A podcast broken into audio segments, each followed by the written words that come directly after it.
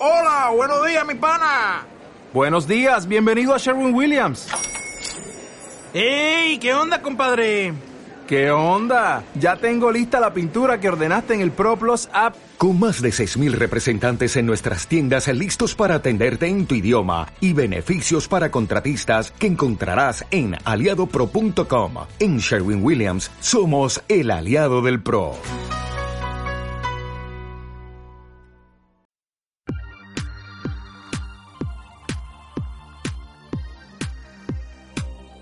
Bienvenido al programa Automatiza tu empresa, el programa en el que vas a descubrir las claves para automatizar la venta y procesos de tu negocio online.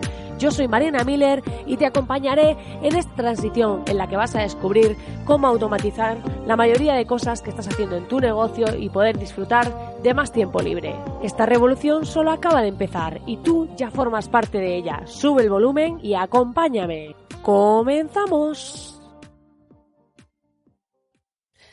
Muy buenas, querido oyente, muy buenas. Estoy aquí hoy grabando este podcast desde un sitio peculiar, pero no os lo perdáis, o sea, estoy para echarme una foto porque voy con el micrófono, que mi micro tiene un pie, pero es un micro como de cantar, así como de radio, de estos de mano. Y llevo mis cascos puestos para escuchar las músicas y todo esto que me gusta poner. Y voy caminando viendo el atardecer por la playa. Así que si escucháis los pasos en la arena, soy yo andando. Y hoy quería hacer este podcast un poco especial porque hemos empezado el nuevo año. Aplausos ahí, energía. Sí, gracias, gracias.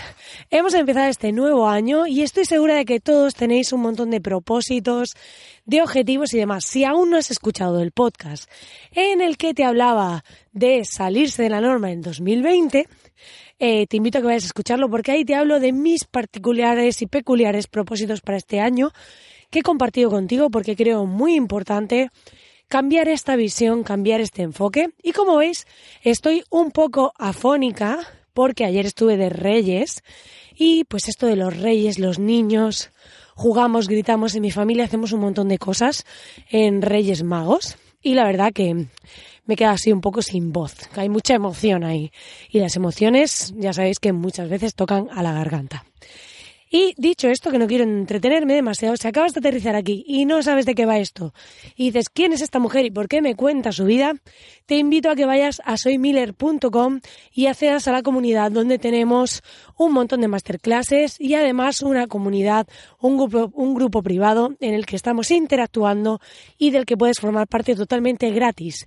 La suscripción es gratuita y puedes acceder a todo el contenido gratuito y al grupo privado para conseguir herramientas, recursos y un montón de cosas que vamos compartiendo. Además, podrás presentarte, ofrecer tus servicios y todo este tipo de cosas que siempre se genera networking, feedback y está muy bien. Y dicho esto, vamos a empezar con una música animada con el programa de hoy, donde vamos a hablar de e-commerce, de cobros automatizados, de qué formato de tienda elegir, qué modelos hay, qué opciones tenemos, porque muchos de vosotros seguro que habéis empezado el año con ganas de montar un negocio o ya lo estáis haciendo, lo tenéis en marcha o estáis en la idea, en esa fase inicial y es importante tener claras ciertas reglas, ciertas cosas a la hora de hacer cobros, a la hora de seleccionar la plataforma para nuestro e-commerce y todo esto. Así que hoy vamos a hablar de todo lo necesario de base para un e-commerce. Así que, dicho esto, vamos a entrar con la música de introducción, música maestro.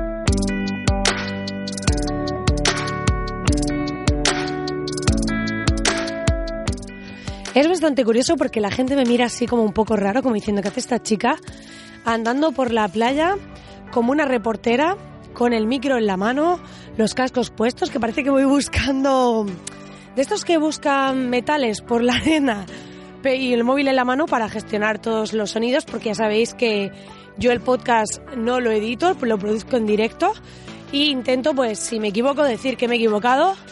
Ahorro tiempo y también es más natural, que al final es de lo que va esto, de que mostremos nuestro lado más natural, que no vendamos aquí que somos perfectos, que tenemos negocios infranqueables y que somos imparables, porque hasta los que son imparables a veces necesitan parar.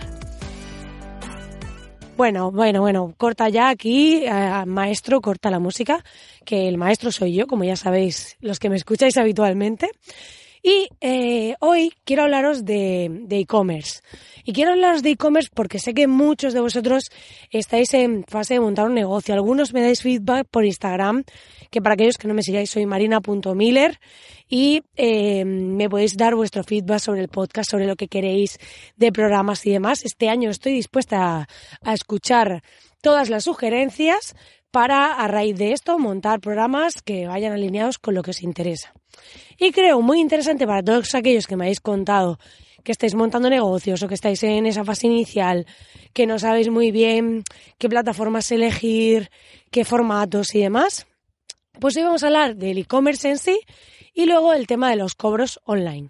¿Por qué? Porque todos aquellos, incluso aunque tengáis eh, negocios físicos, si tenéis cuotas y demás, os voy a contar también cómo poder cobrarlas online, ¿vale?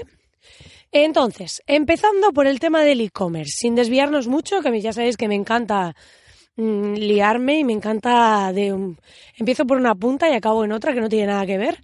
Entonces, hablando del tema de, mm, del e-commerce, hay personas que preguntan, oye, ¿con qué monto mi e-commerce? WordPress, Wix, Shopify, PrestaShop, Magento. Todos estos son gestores de contenidos. ¿Qué quiere decir? Esto es como el Windows, el Linux, el iOS, el iPhone, eh, el sistema operativo.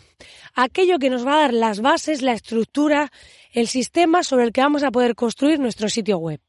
¿Qué pasa? Que hay dos tipos de, de, sistemas, por así decirlo. Y yo creo que este ejemplo lo va a explicar muy bien y por eso he decidido escogerlo. Y es que eh, está cuando tú te montas un WordPress, un PrestaShop, un Magento, Tú por un lado contratas un hosting, un servidor, un alojamiento web, donde tú luego instalas tu sitio web, ¿vale? Tú luego montas tu WordPress y eso es todo tuyo. Es como si te compras un coche. Pero luego hay otras plataformas, incluso para alojar cursos como Hotmart, eh, hay un montón, ¿vale? Y hay eh, Wix, todas estas. Em, al final son plataformas donde es como un renting de un coche. ¿Qué quiere decir? que el sistema operativo lo tiene otro, tu web la tiene otro y tú le vas a pagar una cuota mensual por disponer de eso. Shopify pasa lo mismo. Entonces, las que son de uso propio, sí, estoy hablando de las más conocidas, porque es que hay un montón. Si me tengo que poner a hablar de todas, es una locura. Entonces, de las más conocidas son eh, WordPress, Magento y PrestaShop. Para e-commerce serían, luego tú también están los desarrollos a medida, pero bueno, teniendo en cuenta que vamos a escoger ese software ya creado para ahí montar nuestra web, nuestra tienda online y demás, pues eh, esas tres son de código libre. ¿Qué quiere decir? Que tú te instalas el software gratis y tú te montas ahí tu web y eso va a ser todo tu propiedad. Es como si te compras el coche. Pero en cambio, si tú coges y pagas un Wix o pagas un Shopify, estás haciendo un renting, básicamente, que es tú vas a disponer de ese coche mientras pagues, pero los dueños son ellos, no eres tú. Entonces, ¿qué pasa ahí? Que claro, no es lo mismo con un coche que si tú mañana decides que ya no quieres el coche, pues al final tú coges y dices, bueno, pues al final no me lo quedo y, y voy a comprarme uno. Vale, pues han pasado ya los años del renting y tal.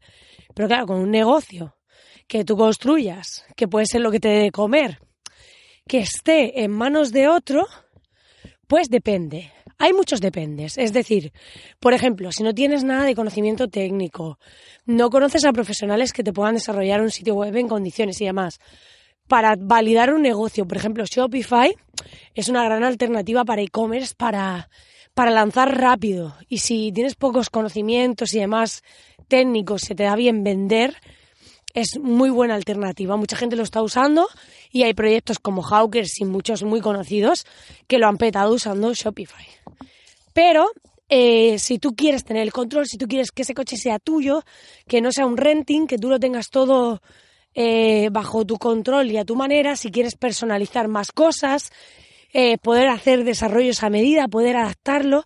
Es como si te comprases un coche y dices, mira, pues le quiero cambiar las llantas, pero no quiero las que me da el fabricante, quiero unas que me gustan a mí de un sitio y se las voy a poner. O quiero hacerle esta personalización. Claro, a un renting no se lo puedes hacer. Entonces, es un poco ese concepto. Yo lo he trasladado al mundo coche porque me ha parecido fácil de ilustrar, ¿vale? Y en este sentido funcionaría así. Luego, eh, una vez que hemos elegido el e-commerce, que he de decir que WordPress tiene la mayor parte de la cuota del mercado a nivel mundial, porque es cierto que no es la solución de e-commerce más avanzada, en el sentido de que hay un montón de módulos, pues distintos para productos digitales, para e-commerce de envíos, hay un montón de cosas, y la grandeza es que hay tanta gente desarrollando cosas para WordPress y tanta comunidad detrás, que eh, hay un montón de cosas para casi todo lo que quieras hacer, alguien ya ha desarrollado algo. Entonces te ahorras un montón de dinero en desarrollos a medida y también hay muchos más profesionales que controlan del tema. ¿Qué pasa? Independientemente de los, vamos a dejar Shopify y estas plataformas que son como renting fuera, eh, si comparamos distintos e-commerce de desarrollo, esos, esos software, esos gestores, esos CMS, que es como se llaman oficialmente, que son gestores de contenido para que podamos tener esa parte trasera donde donde poder subir posts, donde añadir productos, ese sistema operativo donde vamos a poder gestionar la web, la parte que no se ve. Em, ¿Qué pasa si comparamos los que son de, digamos, los que van a ser de tu propiedad, que en este caso serían pues Magento, PrestaShop y WordPress, los tres gigantes, hay más, pero son como los tres más conocidos, más fuertes.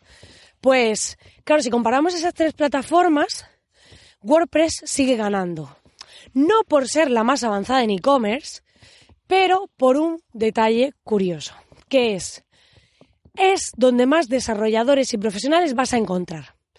¿Y esto qué pasa? Que tú puedes montar una tienda en PrestaShop, la puedes montar en Magento, que es muy monstruo. O sea, Magento es si tienes una tienda con un montón de referencias, variaciones, tipos de envíos y un montón de cosas.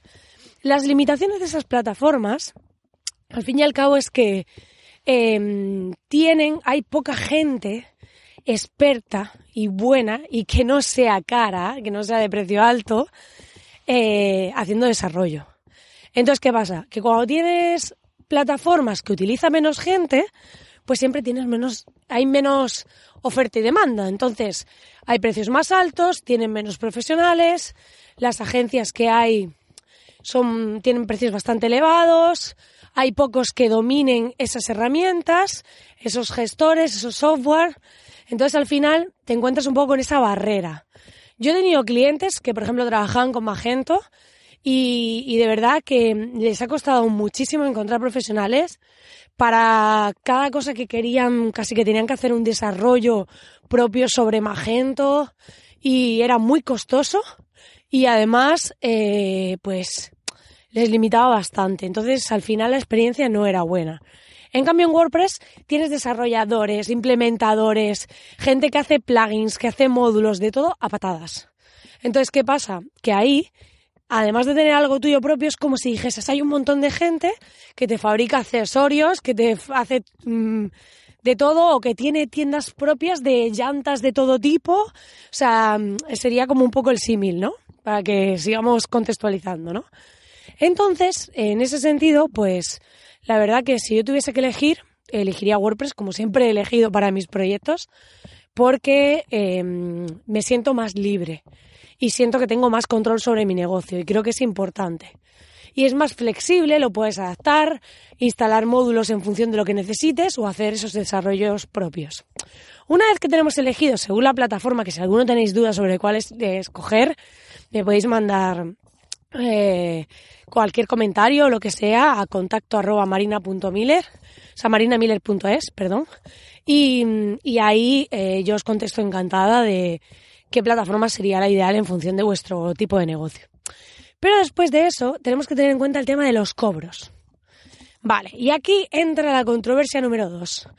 PayPal, Stripe, RedSys, que es el sistema este de la mayoría de bancos. ¿Qué utilizamos? Pues a ver, RedSys, para aquellos que tengan un gran poder de negociación con los bancos, porque bueno, yo fui una vez con mi primer e-commerce a un banco para contratar el TPV, esta pasarela de pagos virtual, y poco más se me pegó un tiro. Porque de entrada eran que tenía que rellenar un montón de papeles, a ver desde cuánto tiempo tenía mi cuenta, con cuánto dinero. O sea, un cacao que dije, ¿en serio? Si yo lo que quiero es poder cobrar online. O sea, que voy a vender, que es que no estoy pidiendo. O sea, y un montón de pegas. Y, y entonces, por un lado tenemos eso, por otro lado, mmm, tenemos que tener en cuenta que los bancos, por muy avanzados que sean, aunque hay algunos que tienen las bancas electrónicas y todo esto que están por esperando mucho, suelen tener, pues eh, ya sabéis cómo va todo en España, todo lo legal, todo lo que tiene que ver con, con burocracia, suele ser bastante costoso. Entonces, eh, en este sentido, tenemos Stripe, que es americano, que te das de alta una cuenta en cinco minutos y que la tienes funcionando y puedes cobrar. ¿Y cuál es la diferencia? Que, por ejemplo, PayPal está bien ponerlo como segunda opción si tienes un e-commerce y vendes internacional sobre todo, porque a veces va a haber gente que según de qué país Stripe no, no funciona para algunas tarjetas, según de dónde son y demás. Pero eh, la comisión de PayPal es mucho mayor, es un 3 y pico. En Stripe es sobre un 1 y pico más una cantidad fija, pero es muy bajo. Y si vendéis productos de precio bajo, podéis incluso hablar con ellos y pueden bajar el fee. O sea, es cuestión de hablarlo. Yo sé de algunos e-commerce que lo han hecho. Entonces tenemos que tener en cuenta eso a la hora de escoger nuestra pasarela de pago. Ese TPV virtual, eh, que sería online, como esa maquinita donde le metemos los datos de la tarjeta y vamos a cobrar. Entonces, en ese sentido, tenemos eh, el PayPal, pero PayPal, el problema que tiene, aparte de que la comisión es mucho mayor, es que nos saca de la web para meter los datos eh, o loguearnos o la tarjeta y demás si te pasan a la página de PayPal. Esto a mí personalmente como experiencia de usuario no me gusta, lo de RevSys también lo hacen, incluso te sacan y demás, te piden el PIN del banco y tal. En cambio, Stripe te mantiene dentro del sitio web, que esto me gusta mucho. Y además, mira, para luego temas de facturas de las comisiones para deducir esa comisión que nos quita el TPV de cara a Hacienda, de cara a los impuestos, entramos en nuestra cuenta. Tenemos ahí por cada mes todas las comisiones en una factura que se genera automáticamente la descargamos, lo metemos como gasto para nuestro negocio y a correr. Entonces, si tuviese que elegir un TPV, sin duda os recomendaría a todos, absolutamente a todos, estéis donde estéis, para cobrar online Stripe. Y además, tenemos que tener en cuenta lo que os decía. Si no tenéis un e-commerce, si tenéis un negocio físico, imaginaos que tenéis algo que cobréis una cuota mensual al mes.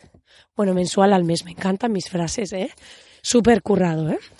Se entiende que si es mensual es cada mes, pero estoy inspirada, estoy inspirada aquí viendo el sol caer. Entonces, eh, cuando cobréis una, algún servicio que es recurrente, podéis crearos una web súper sencillita, poner para que la persona meta sus datos y no tenéis que hacer una domiciliación, que es más complejo, que al final la gente tenéis que pedir la cuenta y depende para lo que sea, puede ser una barrera o no tenéis una página web, porque aunque tengáis un negocio físico hay que tener web, o sea, hay que tener web para ser visible, para que la gente os pueda contactar. Eh, o sea, quien no está online no existe hoy en día. Entonces, en vuestra web podéis tener una página que no tiene por qué ser visible, que le paséis vosotros el enlace al cliente y ahí tener un producto que lo podéis hacer con un WooCommerce y un WooCommerce Subscription, ¿vale? Que sea un cobro recurrente. Entonces el cliente meterá los datos de su tarjeta, eh, con el producto, con la cantidad que le hayáis puesto y demás, y se le cobrará cada mes. De esta forma podéis hacer pagos recurrentes incluso para servicios físicos. Eh, WooCommerce es para WordPress, ¿eh?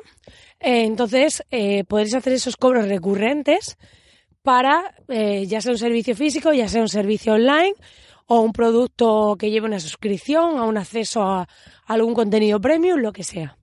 Entonces, en este sentido, podemos ver esos TPVs virtuales con esa visión de decir, bueno, si alguien va a venir y el cobro va a ser recurrente, porque bueno, si es un cobro puntual, pues le das un TPV, una maquinita y ya está y, cobra. Pero si va a recurrente, vas a estar cada mes, oye, que tienes que pagar, como pasa mucho en los gimnasios o en sitios donde la cuota es recurrente, ¿no? Pues entonces coges y dices, no, mira, eh, aquí tengo con el móvil, o métete en este enlace con el móvil, ahí rellenas tus datos y pagas. Y ya cada mes se te va a cobrar en esa fecha. Ya luego podéis hacer la facturación automatizada y todas estas cosillas, pero eh, de entrada y además ya vas a tener el email de ese cliente para tenerlo en tu base de datos y todo esto que luego le puedes mandar información y toda esta parte. Entonces siempre tenemos que pensar en esa visión de un poco más allá de lo básico, de no decir, bueno, es que yo cobro mi TPV y ya está. No, vamos a digitalizarnos, vamos a ir un pasito más allá, porque en Internet están pasando cosas, se están automatizando cosas, y si tú no estás ahí, estará otro. Así que recuerda que puedes escoger distintos tipos de e-commerce, que puedes escoger distintos tipos de TPV para hacer tus cobros, pero sobre todo que tengas esa visión de qué, qué es lo que quieres, para qué lo quieres concretamente y de eh, escoger la plataforma, el TPV y demás adecuado, siempre con una visión en el medio y largo plazo. Pues nada, querido oyente, hasta aquí el programa de hoy. Espero que te haya gustado y espero que te haya aportado valor conocer estos distintos tipos de e-commerce. Me parecía muy interesante para empezar el año, porque así los que estéis pensando en montar vuestro propio negocio vais a tener ideas, herramientas y cosillas que seguramente os van a ser útiles. Dicho esto, darte las gracias como siempre por estar ahí al otro lado acompañándome e invitarte a que te suscribas al podcast para no perderte ningún programa. Solo tienes que darle al botón de suscribirte en la herramienta que lo estés escuchando y te saldrán los avisos cada vez que publique un nuevo podcast. También invitarte a que vayas a soymiller.com para formar parte de la comunidad y unirte a nosotros. Y como siempre, darte las infinitas gracias por estar ahí al otro lado. Si me dejas un corazoncito en Spotify o en Evox, sabré que este podcast te ha gustado y que quieres más como este y iré haciendo contenidos de los más votados. Gracias por estar ahí al otro lado.